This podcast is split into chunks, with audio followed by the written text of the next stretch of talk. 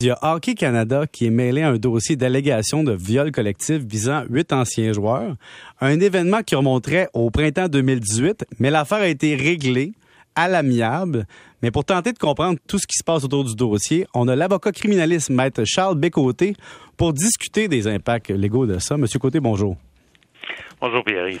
Donc, si on veut résumer la cause, qu'est-ce qui différencie cette cause-là d'une autre cause au niveau légal?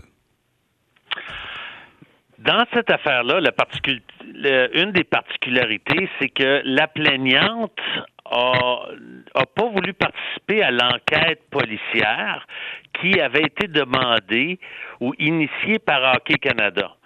Et en plus, elle a refusé de participer à l'enquête interne demandée également par Hockey Canada. Alors quand j'entends euh, ces derniers temps que Hockey Canada devrait faire euh, amende honorable, euh, je pense qu'ils ne pouvaient pas faire bien ben plus que ce qu'ils ont fait à leur niveau.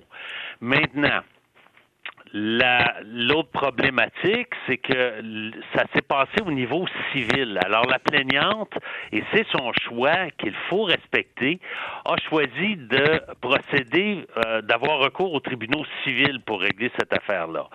Alors, ça s'est réglé hors cours et moi, si j'avais été l'avocat, qui représentait euh, Hockey Canada et, les joueurs euh, John Doe 1 à 8, ben j'aurais certainement inclus une clause à l'effet que euh, c'était son choix de poursuivre ou non, mais si elle désirait poursuivre à d'autres fins sur d'autres tribunes, ben l'entente deviendrait caduque et elle devrait rembourser.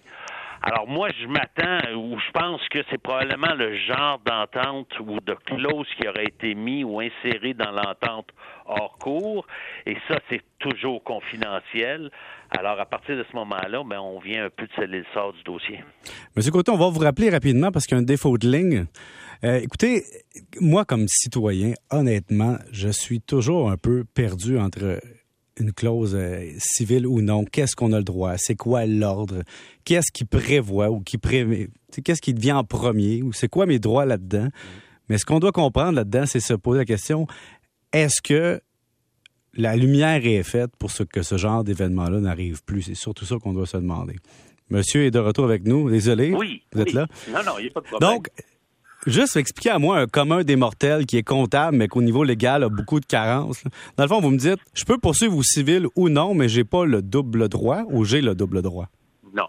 C'est qu'effectivement, on, on, ne peut pas interdire à une, victime euh, de choisir de, ne pas procéder au criminel.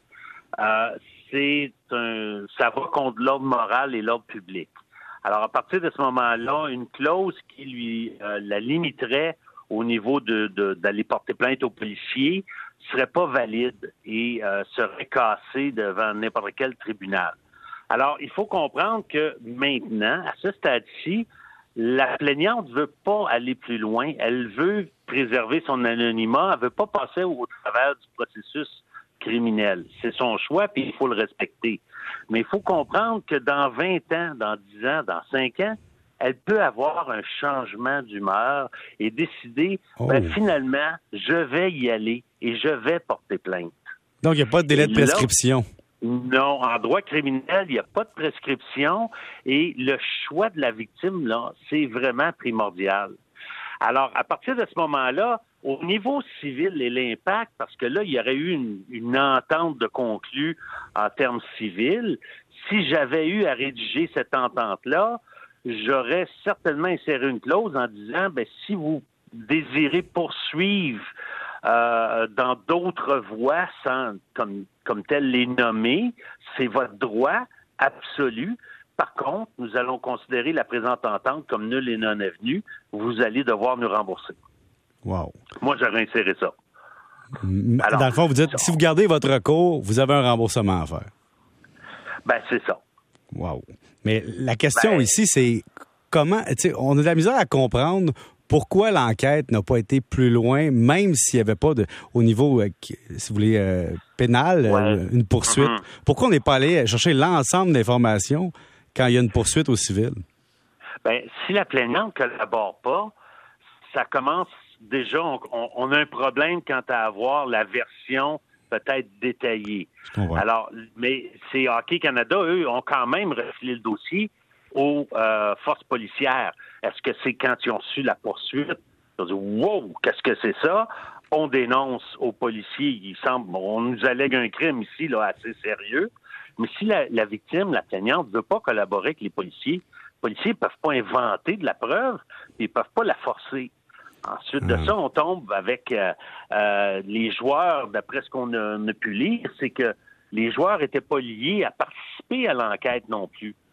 Encore là, ça limite parce que euh, il y a huit joueurs visés, mais l'équipe en compte beaucoup plus que ça. Donc, vous me dites, dans le fond, vous, au niveau, au niveau d'un avocat, au niveau du droit, vous dites, il me semble pas avoir de grands problèmes dans le processus. Ben, présentement, on doit, euh, euh, on doit respecter le choix de la plaignante. C'est son choix absolu. Maintenant, c'est que c'est pas coulé dans le béton. Elle peut changer d'idée. Et si elle va voir un comptable qui va lui faire fructifier l'argent qu'elle a maintenant, elle pourra rembourser le capital qu'elle aura eu, garder le fruit, euh, peut-être les intérêts ou la plus-value qu'elle aurait eu pendant ces années-là et poursuivre les joueurs de hockey. Donc, vous dites, dans le fond, ces joueurs-là, on n'est pas de Damoclès au-dessus de leur tête Tant aussi longtemps que la dame sera là. Absolument. Et ce qui est encore pire et ce qu'ils ce qu'ils ne savent pas, c'est que s'ils ont été identifiés, admettons, par les policiers, c'est que dans le dossier, les, dans l'information les, policière, les renseignements policiers, ils sont maintenant ciblés comme des suspects potentiels à une infraction à une agression sexuelle grave. Et vous, si vous êtes avocat, il y a une autre accusation envers, l'une des personnes qui était dans, dans cet événement-là plus tard. Est-ce que vous pouvez dire, ah, il y avait des antécédents, même s'il n'y a jamais eu de procès criminel? Non. Non? Non. parce qu'il n'y a pas eu de jugement. L'antécédent, c'est ça. Ça prend une décision judiciaire pour pouvoir invoquer l'antécédent. Merci beaucoup, Maître Côté, de vos lumières. Ça m'a fait plaisir. C'était Maître Charles Bécoté, avocat criminaliste, pour discuter du dossier d'Hockey Canada.